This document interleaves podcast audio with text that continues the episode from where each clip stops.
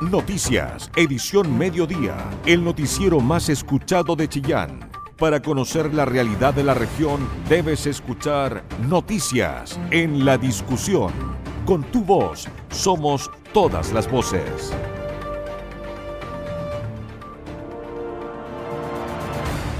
Muy buenas tardes, bienvenido a esta revisión de noticias vespertina aquí en su radio La Discusión en esta jornada día miércoles 3 de agosto de este año 2022.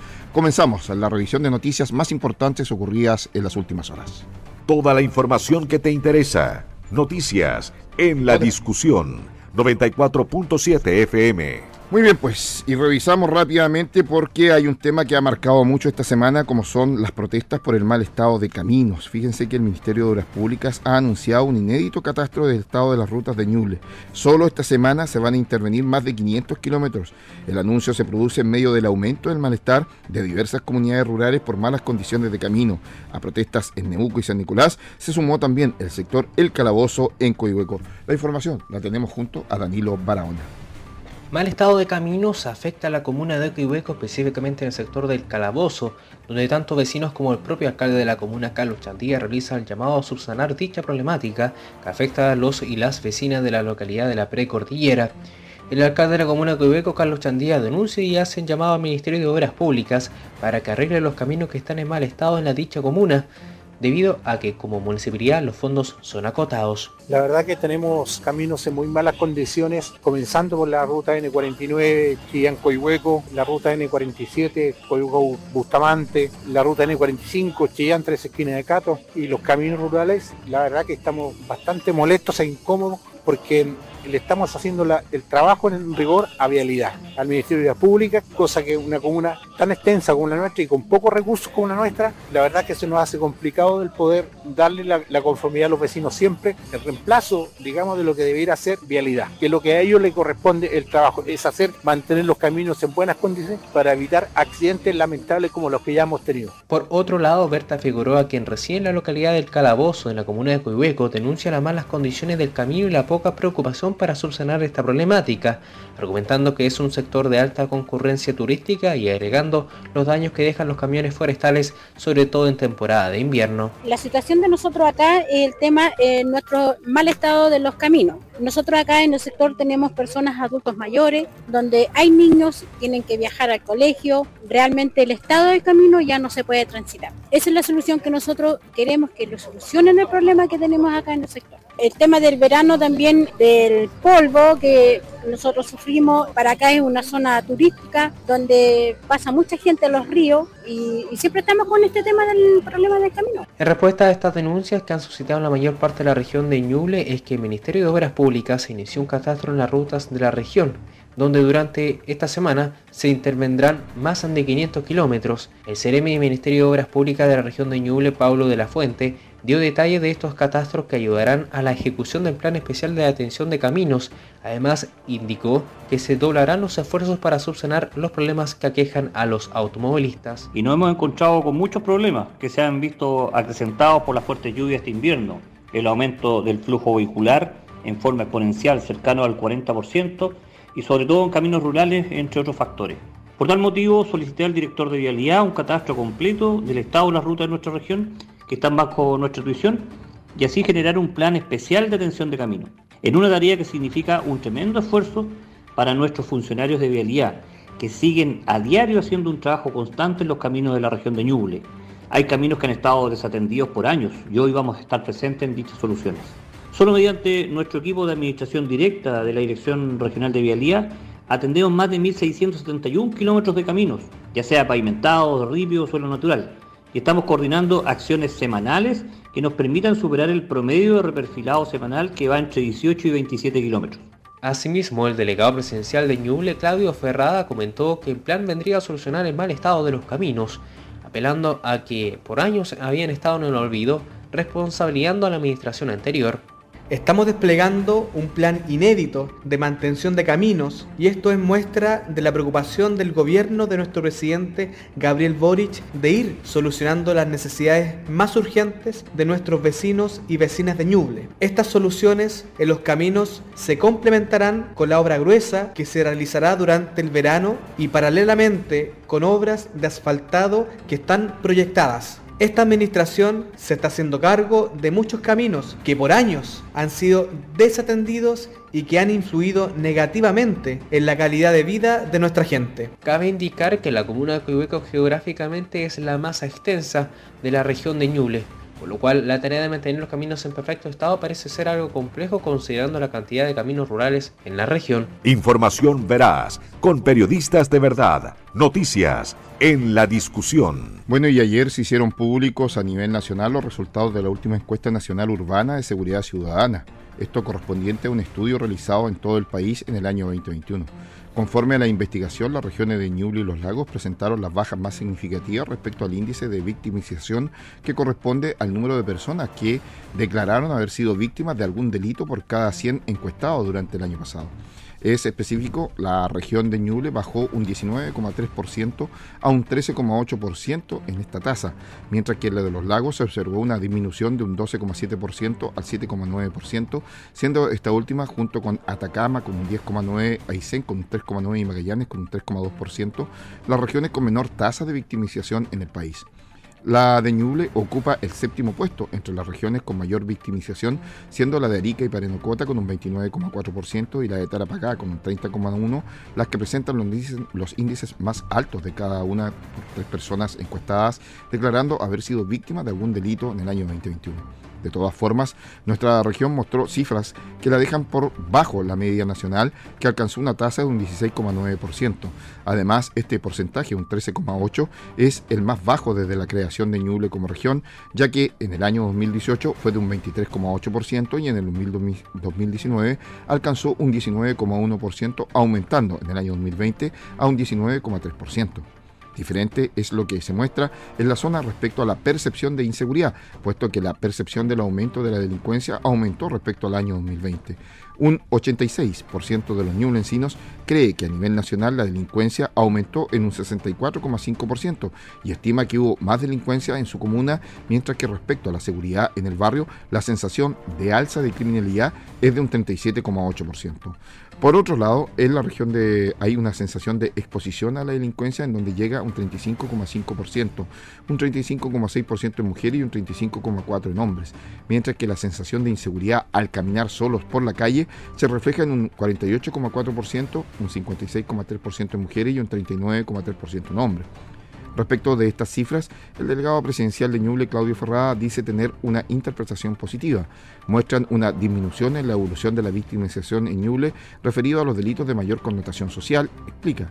También apunta al índice de revictimización de hogares en los que sus integrantes han sido víctimas de más de una ocasión también bajo. Esto se va de la mano con la incrementación de las denuncias de estos hechos, obteniendo así casi un 40% en comparación al 34,9% del año 2020. Sin perjuicio de los datos de este estudio que han sido a la baja, la percepción de inseguridad fue creciendo desde el año 2018 a la fecha, lo que nos pone un desafío adicional de poder visibilizar el trabajo efectivo que están realizando en esta materia de seguridad pública las policías. Periodismo regional, con noticias de verdad, noticias en la discusión. Y una importante visita a la ciudad de Chillán está desarrollando el presidente nacional de la multigremial, Juan Pablo Suet. Criticó dichos sobre efectos de la inflación en las pymes por parte del ministro de Economía y además fijó su postura contraria a la reforma laboral y reforma tributaria que prepara el gobierno. Escuchemos el informe.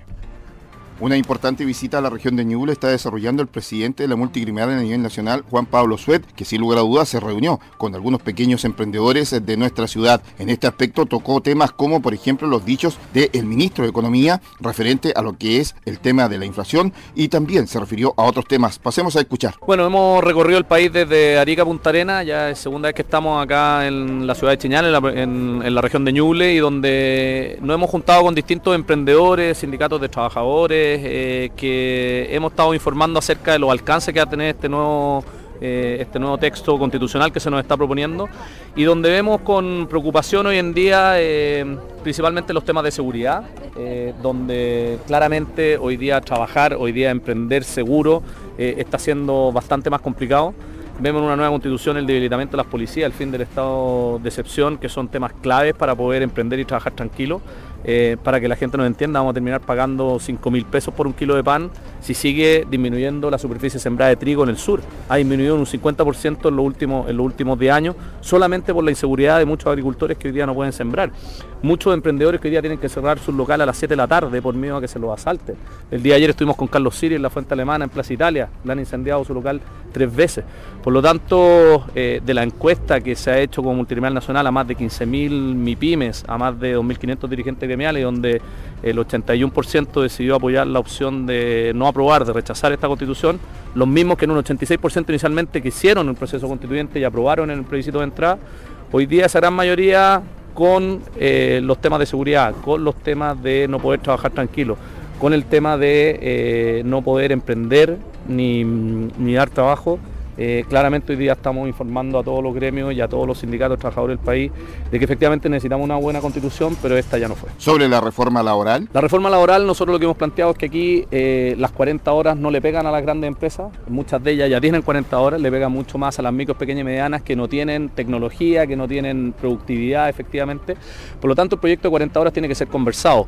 Sabemos que es el proyecto de la ministra Camila Vallejo eh, y creemos que ese proyecto tiene que ser un proyecto en torno a las 42 horas, que tiene que ser un bolsón de horas eh, mensuales, no semanales, y que también podríamos buscar alternativas como por ejemplo eliminar cuatro feriados y aumentar a 20 días las vacaciones del año de todos los trabajadores en Chile. Yo creo que la idea es que haya mayor flexibilidad, que los trabajadores efectivamente podamos trabajar menos en la medida que se pueda producir más y que eso efectivamente ayuden a las pymes, sobre todo a las regiones, a tener mayor productividad para poder asumir esas 40 horas laborales. Sobre la reforma tributaria. El tema de la reforma tributaria, si bien hemos conversado con el ministro Marcel, hay pocos temas, si hay algunos importantes que tocan a las micro, pequeñas y medianas empresas, el problema es que tenemos es que si esta reforma tributaria se nos van a arrancar todos los capitales, si esta reforma tributaria va a tocar a las grandes empresas, si esta, si esta reforma tributaria va a frenar la economía, ahí las pymes y los emprendedores lo pasan mal.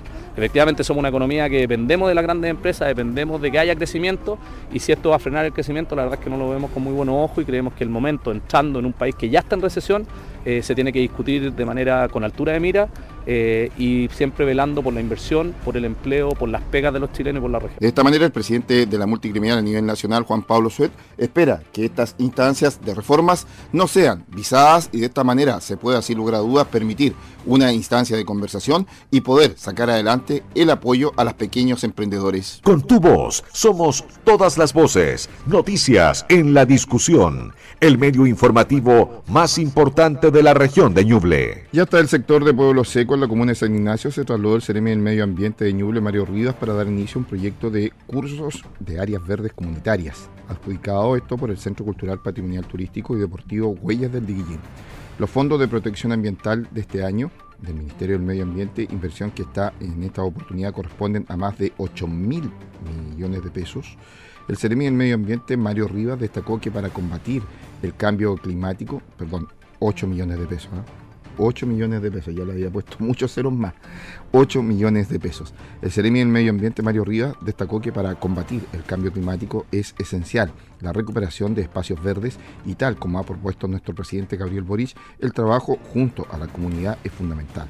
Es por esto que damos inicio a este hermoso proyecto de recuperación de estos espacios verdes financiado por el Fondo de Protección Ambiental que busca la construcción de implementación de áreas verdes en un costado del Estadio de Pueblo Seco, en donde se plantarán 23 ejemplares de árboles nativos y se va a construir un acceso universal para personas en situación de discapacidad, un espacio para el reciclaje y la habilitación de sectores que puedan ser utilizados en forma comunitaria fomentando la vida al aire libre y así poder también tener familia.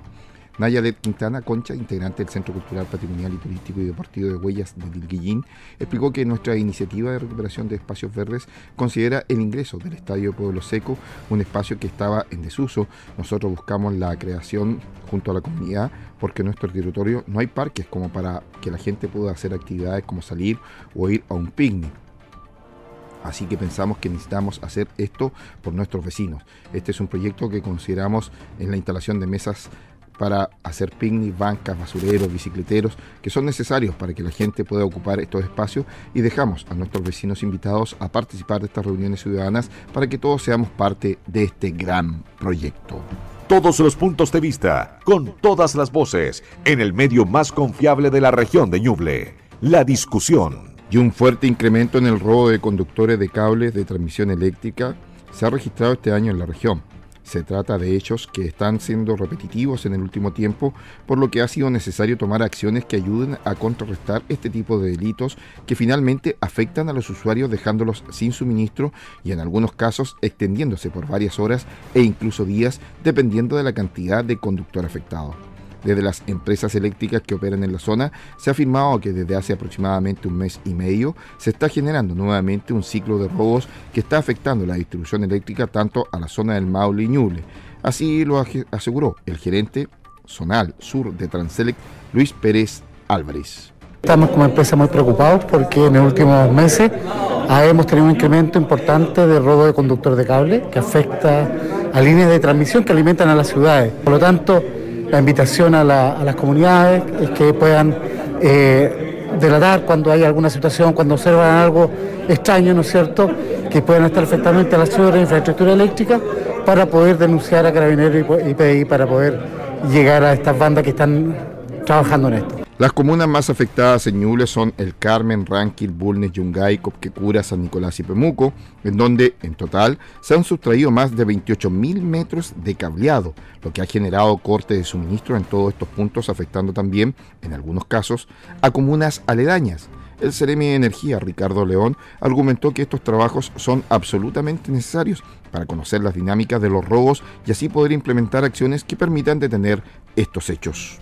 La idea es que esta afectación producto de los robos conductores sea nula o mínima de, ocurrir. Ya tuvimos un, evento la semana pasada, así que hay alta preocupación en la industria. Estamos todos trabajando de forma coordinada junto con policía, fiscalía, carabineros para poder contener, identificar y eventualmente poder llegar a alguna condena a este tipo de, bandas. Siempre que vean eh, alguna actividad que les parezca irregular, que vean a gente eh, subida, ¿no es cierto?, encima de los postes, que no tengan la identificación correspondiente, o gente que no conozcan y que anden dando vuelta en camioneta, inmediatamente eh, poder hacer la denuncia a carabineros para que se pueda eventualmente evitar este tipo de eh, actos delictuales que finalmente terminan afectando a la comunidad que queda sin suministro eléctrico. Para coordinar acciones concretas en cuanto a denuncias y procedimientos, se reactivó el trabajo de una mesa de trabajo que está integrada por el Ministerio de Energía, las empresas eléctricas y la Fiscalía desde el Ministerio Público hicieron un llamado a retomar el procedimiento para canalizar correctamente estas denuncias, algo que se relajó con motivo de la pandemia al tiempo que invitaron a las empresas eléctricas a contratar peritos propios para así acelerar los resultados de los procedimientos que muchas veces se realizan debido a la alta presión de estas causas. Así lo planteó el fiscal Adalberto Hermosilla, quien señaló que en la primera reunión sostenida por la mesa de trabajo participaron el delegado presidencial de Itata, la Fiscalía Regional de Ñuble, Carabineros, Policía Investigaciones, Servicio de Impuestos Internos, la SEC, Transelex, empresas distribuidoras como CGE, Copelec, Frontel, Aduanas, Luz Parral, Coelcha, Empresa F, Lulinares. El próximo encuentro quedó fijado para el próximo 6 de septiembre. Toda la información que te interesa. Noticias en la discusión 94.7 FM. Muy bien, ya estamos de vuelta en las noticias aquí en la discusión. Les contamos que una intensa agenda de actividades ha cumplido en el campo Chillán de la Universidad de Concepción el subsecretario de Agricultura con motivo del seminario de la Red Nacional de Laboratorios de Suelo. Escuchemos el informe. Esta mañana nos visitó en la región de Ñuble el subsecretario de Agricultura, José Guajardo, quien desarrolló actividades en la Facultad de Agronomía de la Universidad de Concepción. Siempre volver a, Ñuble y volver a, Chillán es un gusto para mí, lo he dicho en, algunas actividades que he realizado acá. Provengo de acá, soy de, esta zona, tengo a mi familia acá, mis padres, mi hermano, así que con mucho, mucho gusto recibí la invitación del rector Carlos Saavedra, quien eh, cursó una invitación para venir a este lanzamiento de la Red Nacional de Laboratorios de Suelo de Chile, RENALASH. Esta red de, de laboratorios de suelo es muy relevante para la actividad eh, del Ministerio de Agricultura y a nivel mundial para, para las organizaciones como FAO, por ejemplo, que se preocupan del tema del recurso natural. Estamos enfrentados a una situación de cambio climático con muchos problemas. También estamos eh, muy preocupados de la seguridad y la soberanía alimentaria. Y en ese contexto, eh, esta red nos trae seguridad de que todos los análisis, todos los estudios que se hagan en el suelo van a ser eh, estandarizados, uniformados, de tal manera que puedan servir a, todo, a, todas las organizaciones nacionales e internacionales. No vamos a tener una disparidad de información, sino que va a empezar todo a, estandarizarse, como, decía. y eh, e, esto va a traer beneficios para nosotros también en la medida que podamos diseñar políticas públicas mucho más eh, certeras, concretas, en ayuda principalmente los que lo pasan mal con, todos los temas del cambio climático, que son los campesinos y las campesinas. Sobre la aprobación de recursos para proyectos de energía hídricos y agrícolas. Por un lado, eh, estábamos pidiendo el agua, estábamos pidiendo la nieve y, tenemos que estar contentos porque después de 14 años de sequía profunda, eh, vuelve a llover un poco. Y, agradezco tu pregunta porque es un tema que no, no podemos soslayar.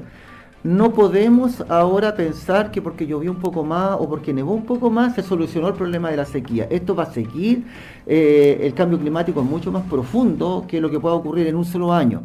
Entonces tenemos que seguir exigiéndonos como ministerio y con otros ministerios, la Comisión Nacional de Riego, tenemos que seguir haciendo tranque, mini tranque, tecnificando el agua, aprovechando gota a gota el agua, porque lo que, lo que pasó ahora es probable que no pase quizás en 10 años más. Entonces no podemos eh, descansar. En ese sentido, como ministerio, sí, ya como en el verano estábamos todavía sin saber si iba a llover o no iba a llover, dispusimos varias herramientas, una emergencia agrícola, una emergencia hídrica y hoy día tenemos también una emergencia climática. Tenemos destacadas tres emergencias dependiendo de la región, hay algunas que están en una, hay, regiones que tienen las tres emergencias y hemos dispuesto eh, presupuesto importante, que estamos hablando de 32 mil millones de pesos y hoy día estamos viendo otra partida más de recursos, de tal manera de poder llegar a todos los lugares donde se necesite. Y, reconozco toda la plata que podamos colocar, todos los recursos económicos tan necesarios, siempre van a ser pocos, pero son los recursos con que contamos y con los que nosotros apoyamos desde el gobierno. José Guajardo, su secretario de Agricultura, señaló que espera que de esta manera la región de Ñuble siga llevando adelante la iniciativa para ser una región agroalimentaria. Información veraz, con periodistas de verdad, noticias en la discusión. Y en una nueva sesión del Consejo Integrado de la Red Asistencial, la directora subrogante del Servicio de Salud de Ñuble, Elizabeth Abarca Triviño, explicó a las y los dirigentes comunitarios en salud los alcances de la medida anunciada recientemente y que va a beneficiar a quienes se encuentran en los fondos C y D del Fondo Nacional de Salud.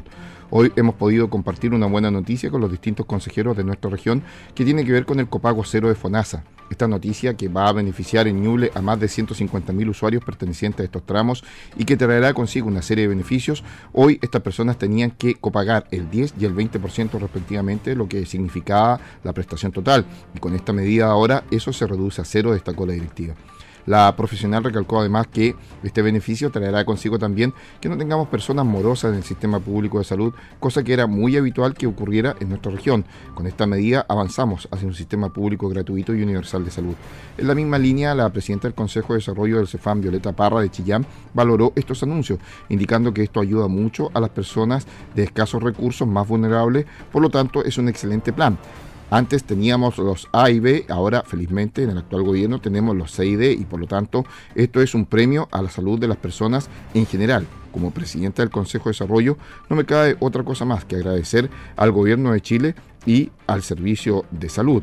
Una iniciativa que ha generado un importante impacto económico en el bolsillo de los ñublencinos y ñublencinas, considerando que son cerca de 400 millones de pesos lo que recauda la red de establecimientos dependientes del Servicio de Salud de Ñuble durante un año normal a través de los copagos de FONASA. Periodismo regional, con noticias de verdad, noticias en la discusión. Bueno, y vamos a hablar al ámbito de la política porque reacciones locales en el comando de la PRO generaron los dichos del presidente Gabriel Boric respecto a la necesidad de llegar a acuerdos en torno a posibles propuestas de la reforma a la nueva constitución. La información junto a Isabel Charlín. No solamente lo veo viable, sino que lo insto. Así se refirió el presidente Gabriel Boric a la factibilidad que las dos coaliciones oficialistas, Apruebo Dignidad y Socialismo Democrático, lleguen a un acuerdo previo al plebiscito para efectos de determinar reformas a ingresar a la propuesta de nueva constitución. El mandatario descartó algún tipo de dificultad entre ambas coaliciones para llegar a un entendimiento luego de conversar con los presidentes de partidos sobre la materia y recalcó que la propuesta de nueva constitución es perfectible, marcando diferencias respecto de lo que significa el rechazo en este sentido.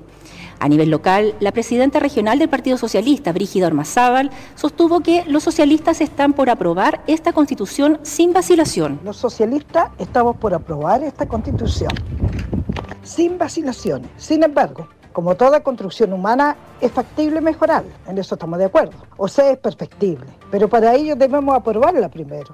Consideramos en esto que el llamado del presidente es un gesto bastante positivo en función de aunar la mayor cantidad de opiniones y criterios en relación a los artículos que no tienen consenso en general y así abrir una profunda discusión generando una carta que nos va a regir por 30 o 40 años. Tener una visión a, a, largo plazo es fundamental. En tanto, el presidente regional de Revolución Democrática, Rodrigo Polanco, planteó que nunca han creído que el plebiscito sea el fin del camino. Creemos que el 4 de septiembre se impondrá la prueba. Por ello es importante ver en qué forma se llevará a cabo, de manera concreta, los principios consagrados en la nueva Constitución. Así nace el apruebo para concretar. Pero esta no es todavía una conversación que no esté zanjada. Además, en ningún caso creemos estar ante el fin del camino, ya que consideramos que hay varios aspectos que se pueden mejorar. Y eso siempre lo hemos visto así. Por lo mismo, la nueva constitución cuenta con mecanismos para ser modificada, como son la iniciativa popular de ley, los cuatro séptimos y el plebiscito ciudadano. En este sentido, la nueva constitución siempre podrá ser reformada si es que así la ciudadanía lo expresa democráticamente. Desde los movimientos sociales, el ex convencional César Uribe también se mostró abierto a perfeccionar aquellos aspectos que puedan estar poco claros para la ciudadanía.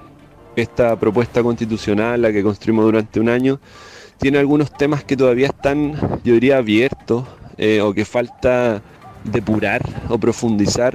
Eh, es necesario entender de que ese proceso se va a dar en, la, en el Congreso, se va a dar en, en, el, en el Poder Legislativo y está bueno que desde ya exista ese compromiso de los grupos transformadores de que están en el Congreso, como la Dignidad, como es Socialismo Democrático, para darle seguridad a la gente que esos van a ser temas de los cuales, eh, eh, que hoy día quizás generan un poco de dudas, de los cuales se van a cerrar. ¿Cuáles serían? Yo creo que lo que principalmente genera dudas tiene que ver con lo asociado a la plurinacionalidad, lo asociado al sistema eh, jurídico indígena, que en lo concreto eh, lo que viene a, lo que aborda la, constitución o lo que reconoce son sus sistemas, son sus formas de resolución de conflictos ancestrales y que, y que están reconocidos pero sin mucho detalle a nivel constitucional. El presidente Gabriel Boric sorprendió con su llamado a llegar a un acuerdo previo al plebiscito, ya que con anterioridad había manifestado que los cambios se analizarían después de la jornada electoral del 4 de septiembre. Todos los puntos de vista, con todas las voces, en el medio más confiable de la región de Ñuble, la discusión. Bueno, y fíjese que también hay materia informativa en cuanto a la preocupación e incertidumbre de los agricultores por el contexto político y económico que han marcado el primer encuentro regional de los grupos de transferencia tecnológica desarrollado en el día de ayer en la Escuela Agrícola de Cato. La jornada contó con la participación del presidente de la Fundación, Verónica Fernández, del presidente de la Asociación de Agricultores de Ñuble, Carlos González, y del coordinador nacional de estos proyectos, Pablo Villeta así como también de los charlistas como el ex ministro de Agricultura y ex constituyente Luis Mayol, quien analizó la incertidumbre que ha generado en el sector las propuestas de una nueva constitución y su impacto en las inversiones. A la actividad también asistieron los integrantes de los cinco eh, instancias que existen en Ñuble, como ganadero, avellanos, cerezos, hortofrutícolas y cultivos tradicionales, quienes han participado en estas charlas y que han recorrido una exposición de maquinaria agrícola en los stands de los auspiciadores. Verónica Fernández recordó que en diciembre pasado se constituyó el Consejo Regional Ñuble de estos grupos, cuyo primer desafío fue precisamente organizar este primer encuentro regional que ha sido un éxito y que ha tenido una gran convocatoria, lo que nos tiene muy contentos. Asimismo, Pablo Villera destacó que la calidad de los expositores, que son muy atractivos y son referentes para los agricultores de nuestra región, agregó que en este espacio no solo se busca que vengan a aprender con estos expositores, sino que es un espacio de intercambio entre los agricultores para saber en qué están sus pares, qué es lo que están haciendo y cuáles son sus necesidades. El dirigente Carlos González, por su parte, destacó que los integrantes de estos grupos son agricultores de distintos tamaños que están en la vanguardia en la tecnología y que terminan siendo los referentes en los territorios en donde trabajan. En este sentido, ha valorado el encuentro de ayer porque no solo permite la interacción de cara a cara, sino que también permite el intercambio de ideas, de experiencias y de tecnologías, lo que también contribuye a resolver dudas en cuanto a la implementación de las tecnologías. En este sentido, se ha planteado que el principal desafío en Ñuble es poder consolidarse y avanzar en mayores avances tecnológicos, mayor divulgación de estos avances, destacando que las tecnologías pueden ser una ayuda importante en tiempos de crisis. Toda la información que te interesa. Noticias en la discusión 94.7 FM. 15 trabajadores de Onemi Ñuble se han sumado al paro nacional por la demanda de personal de planta. Escuchemos el informe. 15 trabajadores de la ONEMI de Ñuble están paralizados a nivel nacional a través de este paro que lleva adelante esta repartición por la falta de personal de planta y también falta de personal en reparticiones. Escuchemos al dirigente de la ONEMI, Mauricio Zúñiga. Efectivamente, anoche a partir de las 20 horas, ONEMI a nivel nacional se estaba paralizando sus funciones en consecuencia a, a la negativa de la DIPRES en financiar nuestro nuevo nuestra nueva institución. ¿ya? Estamos pasando de ONEMI a un servicio y el cual no está siendo financiado y pretende quedarnos solamente con lo que tenemos hasta la actualidad. Lo cual sabemos que van de medro de nuestra población en no tener prevención en la respuesta de, la emergencia. Eh, esta paralización es de carácter indefinida, ya dejar en claro de que sí se van a atender emergencias mayores, acá los funcionarios están trabajando, están en su puesto de trabajo, atendiendo eh, las emergencias mayores que se pueden ir originando en la región durante la jornada y las jornadas que vienen llegando. Eso lo quiero dejar súper en claro, de que se, van a atender emergencias mayores. ¿Ya? Eh, bueno, este carácter es indefinido a partir de ayer de las 20 horas y esto a nivel nacional, se está dando en todas las regiones de nuestro país y en Santiago se está en estos momentos yendo a una marcha a la moneda para exigir el financiamiento, ya que estamos a tres días de que se firme el proyecto de ley y no tenemos prácticamente tiempo. Y esto empieza a funcionar el primero de enero. Así que se hace un llamado igual eh, a la comunidad de que sepa de que ONEMI está en movilización en este momento, pero trabajando en caso de alguna emergencia mayor. Nuestros puestos están cubiertos en este momento, esperando alguna respuesta de Santiago. A medida que se vaya dando eh, la información, el momento con las autoridades que están en reunión en estos momentos. El director subrogante de ONEMI en Ñuble, Cristian Matus. Primero que todo, eh, reforzar eh, que nuestra continuidad operacional en respecto a las emergencias, como bien eh, lo reforzaba nuestro dirigente, está cubierto en nuestra región de Ñuble. tenemos disponibilidad de nuestro centro de alerta temprana para poder manejar y administrar las emergencias tal cual como lo, lo hacemos en otras oportunidades sin dejar de lado que este es un trabajo, un proceso que se viene desarrollando hace ya bastante tiempo asociado a la ley que establece el, Servicio Nacional de Prevención y Respuesta ante Desastres, que actualmente en la Dirección Regional de ONEMI son 15 funcionarios, entre 8 operadores que trabajan 24/7 en el monitoreo de la región a través del Centro de Alerta Temprana, administrativo y el staff profesional, eh, lo cual para lo que implica la ley se requiere sí o sí un aumento de esta, de esta dotación y no solamente la dotación, sino también el poder crecer para eh, ampliar nuestras capacidades y responder a lo que exige esta ley. Entonces, eh, yo si bien es cierto, eh, como director regional subrogante en esta Dirección Regional de Ñuble, les voy a asegurar la continuidad operacional de las emergencias, de poder administrar y coordinar adecuadamente como lo hemos hecho hasta ahora desde que se creó la región de Ñuble. Eh, sin embargo, igual eh, estoy ahí con los funcionarios para poder apoyar en esta causa que en definitiva eh, viene a mejorar un servicio que como bien sabemos nosotros somos un país que tiene múltiples amenazas y debemos responder de buena forma como un nuevo servicio que se establece dejando de ser una oficina eh, regional. De todas maneras, ante alguna catástrofe, de esta manera siempre estarán para poder responder en base al trabajo que lleva adelante la ONEMI. Información veraz, con periodistas de verdad, noticias en la discusión. Bueno, y regresamos nuevamente al área de política porque parlamentarios locales entraron al debate por la discusión sobre la libertad de expresión surgía tras la decisión de TVN de sacar del aire del programa político un periodista a quien se le vincula con una de las opciones en el plebiscito sobre la propuesta de la nueva constitución. La información junto a Danilo Barahona. Desde la bancada de Chile Vamos ingresaron al Congreso un proyecto de acuerdo para manifestar al presidente de la República, Gabriel Boric, su preocupación ante una eventual censura en la televisión nacional.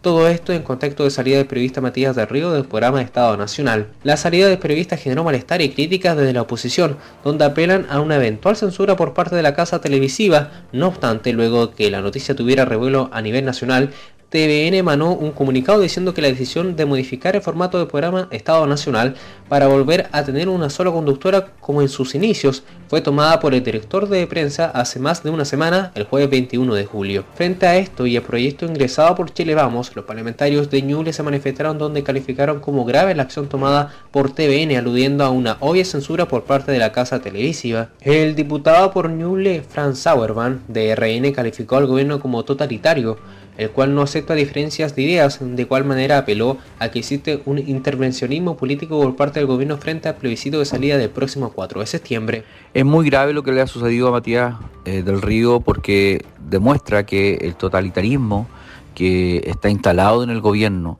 que no acepta discrepancias ni diferencias respecto a lo que ellos piensan, eh, debe ser eh, acabado a como dé lugar, incluso olvidándose de que hoy día gobiernan eh, para todos los chilenos y no para su sector político.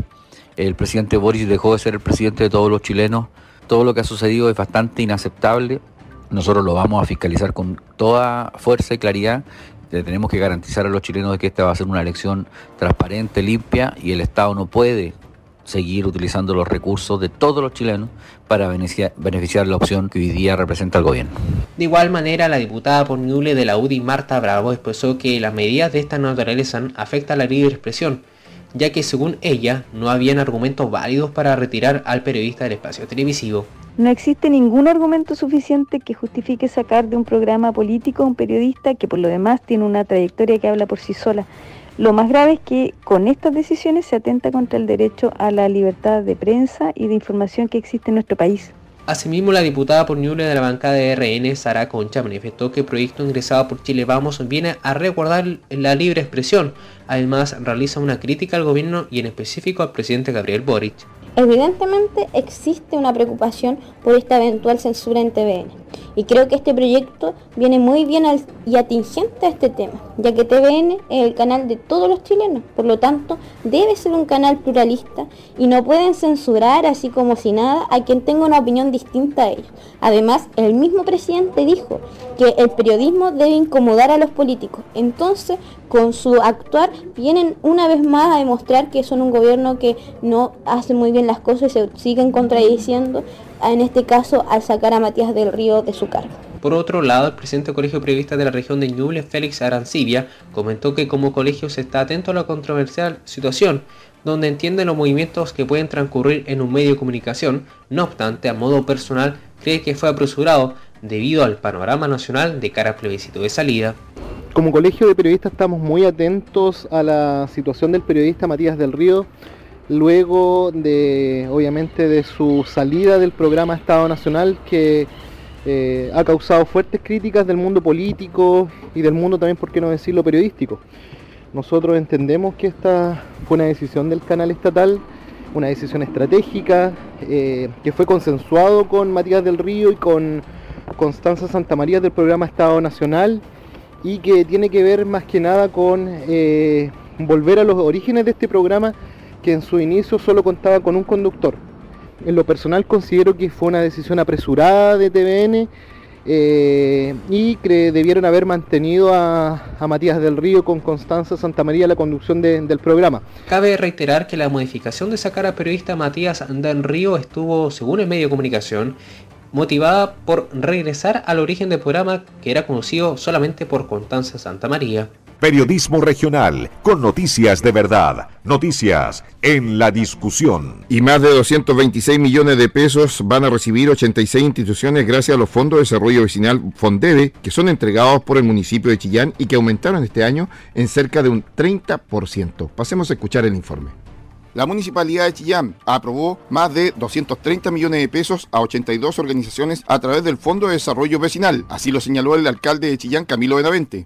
Queremos dar una buena noticia que tiene que ver con los proyectos FONDEVE eh, de nuestra ciudad. que es un proyecto muy importante eh, porque lo que hace es vincularnos con las comunidades. Es, diría yo, el proyecto más importante desde el punto de vista participativo, donde las comunidades son quienes definen cuáles son los aportes y en qué se van a ver beneficiados. A grandes rasgos, este proyecto Fondebe, como lo planteaba, las comunidades, las juntas de vecinos, los comités de adelanto y desarrollo, ¿cierto? Lo que hacen es hacer un proyecto que puede ir en beneficio de su comunidad. Luminaria, proyectos de mejoramiento de su sede, ¿cierto? Eh, proyectos de seguridad. En el caso puntual de este año 2022, incrementamos en un 35% el monto, el último año se entregó el 2019, ¿ya? Incrementamos un 35%, entendiendo que la participación de las comunidades en su beneficio es muy importante. Ahora, dicho eso, eh, dentro de ese porcentaje son 230 millones que estamos entregando a muchos proyectos de la comunidad, un 60% van enfocados a la seguridad ciudadana. Es muy importante eso, porque ¿qué es lo que nosotros de ese, desde esa perspectiva nos, nos dan a conocer? Es que las comunidades están preocupadas de cómo ellos se sienten más seguros, ¿ya? Y por lo tanto postulan en ese ámbito, en la seguridad pública. El 60% de estos proyectos están enfocados en esa línea. Juan Pablo López, concejal y presidente de la Comisión de Asuntos Comunitarios. Estos fondos, eh, si bien es cierto, eh, en estos momentos se, ampliaron en dos líneas. Uno que lo que, es eh, lo que es el desarrollo comunitario propiamente tal y lo que es la seguridad ciudadana que también nos ha quejado bastante en este último tiempo. Y esto van justamente en las líneas de poder tener mejor luminaria y también tener cámaras. ¿ya? Estamos hablando que son más de 80, 90 eh, eh, organizaciones que postularon a estos fondos, teniendo más de 220 millones de pesos, ya eh, algo ya adelantó el alcalde que esto va a un incremento del 35%, pero nosotros también como consejo, con todas las postulaciones que se hicieron, tuvimos que incrementar los montos y ahí el cuerpo de concejales aprobó esta iniciativa de aumentar también en, más de 40, 35 millones de pesos, aumentamos nosotros como como cuerpo de concejales de tal manera de poder satisfacer todas las demandas que tienen los vecinos. Así que esto también nos pone muy contentos y además que también nos pone contentos porque el Fondebe tiene una particularidad, que las organizaciones sociales también tienen que incorporar recursos para poder postular. Esto no es solamente que la municipalidad esté entregando recursos, también las organizaciones sociales eh, eh, generan los recursos también para poder poner un copago. Así que esto es participación, esto nos pone a todos eh, en la línea de, hacer un aspecto más colaborativo entre lo que son las organizaciones sociales y el municipio. Edith Rosas, dirigente vecinal de una de las agrupaciones beneficiadas del sector de las mariposas. Bueno, nosotros como comunidad yo represento al Comité de Adelante de Desarrollo San Matías, ubicado en el kilómetro 6 más o menos, camino a las mariposas. Y para nosotros este proyecto que nos ganamos eh, a través del FONDEBE eh, va a ser de muy, mucha, mucha utilidad, eh, vamos a mejorar la calidad de vida, vamos a mejorar la seguridad de nuestro sector porque no teníamos luminarias públicas, nosotros postulamos a luminarias públicas. Y públicamente quiero agradecer al señor alcalde, eh, a todos los funcionarios, especialmente a los funcionarios de CEPLA, la señorita Lili, la señora Sarita, que han sido muy empáticos con nosotros, eh, yo creo que no tan solo con nuestro sector, eh, porque uno llega y encuentra una muy buena acogida de parte de ellos, nos ayudan a elaborar los proyectos, nos orientan en lo que uno no sabe, porque realmente uno ignora muchas cosas. Pero de verdad que esto es, eh, agradezco nuevamente al municipio porque esto va a ser de muy beneficio, un gran beneficio para nuestro sector. Richard Guzmán, administrador municipal. El FONDEVE, tal como decía el alcalde, es un fondo participativo eh, que permite inversión social bien interesante. Eh, y en este caso nosotros esperamos que la tramitación que nos viene ahora se está ya desde hoy se inicia la comunicación formal hacia las instituciones, son 82 las beneficiadas eh, se les está confirmando por parte de la Oficina de Participación Ciudadana de SECPLA y nosotros esperamos que ya durante la primera semana de septiembre, es decir, aproximadamente tres a cuatro semanas, nosotros podamos estar haciendo la transferencia de los recursos a las 82 instituciones eh, con la intención de que ellos puedan ejecutar desde septiembre hasta el 31 de diciembre. Esos son los plazos que están eh, comprometidos. Eh, entendiendo además que esto, la gran mayoría de las iniciativas contempla eh, algunas obras en, tanto en zonas públicas también como en eh, sedes comunitarias, por lo tanto esos son los plazos aproximados que nosotros estipulamos en, este Fondebe 2022. El Fondebe en las bases establecía un monto máximo de postulación de hasta 3 millones de pesos. en promedio, la gran mayoría de las instituciones postularon por el tope máximo que además permite una inversión eh, más, más, más, más beneficiosa, por cierto, y aquí importante lo que planteó el concejal eh, López de que eh, la institución que se adjudicó un fondo tiene que, para poder adjudicárselo, aportar el 10% de lo que está solicitando. Cabe destacar que cada proyecto es de aproximadamente 3 millones de pesos y de esta manera tendrán hasta el 30 de septiembre para poder cobrar estos dineros y por supuesto dar rendir a más tardar en diciembre del presente año. Muy buenas tardes, bienvenido a esta revisión de noticias vespertina aquí en su radio La Discusión en esta jornada de día miércoles 3 de agosto de este año 2022 Comenzamos la revisión de noticias más importantes ocurridas en las últimas horas. Y así estamos poniendo punto final a esta revisión de noticias aquí en su radio La Discusión. Sígase acompañando del 94.7.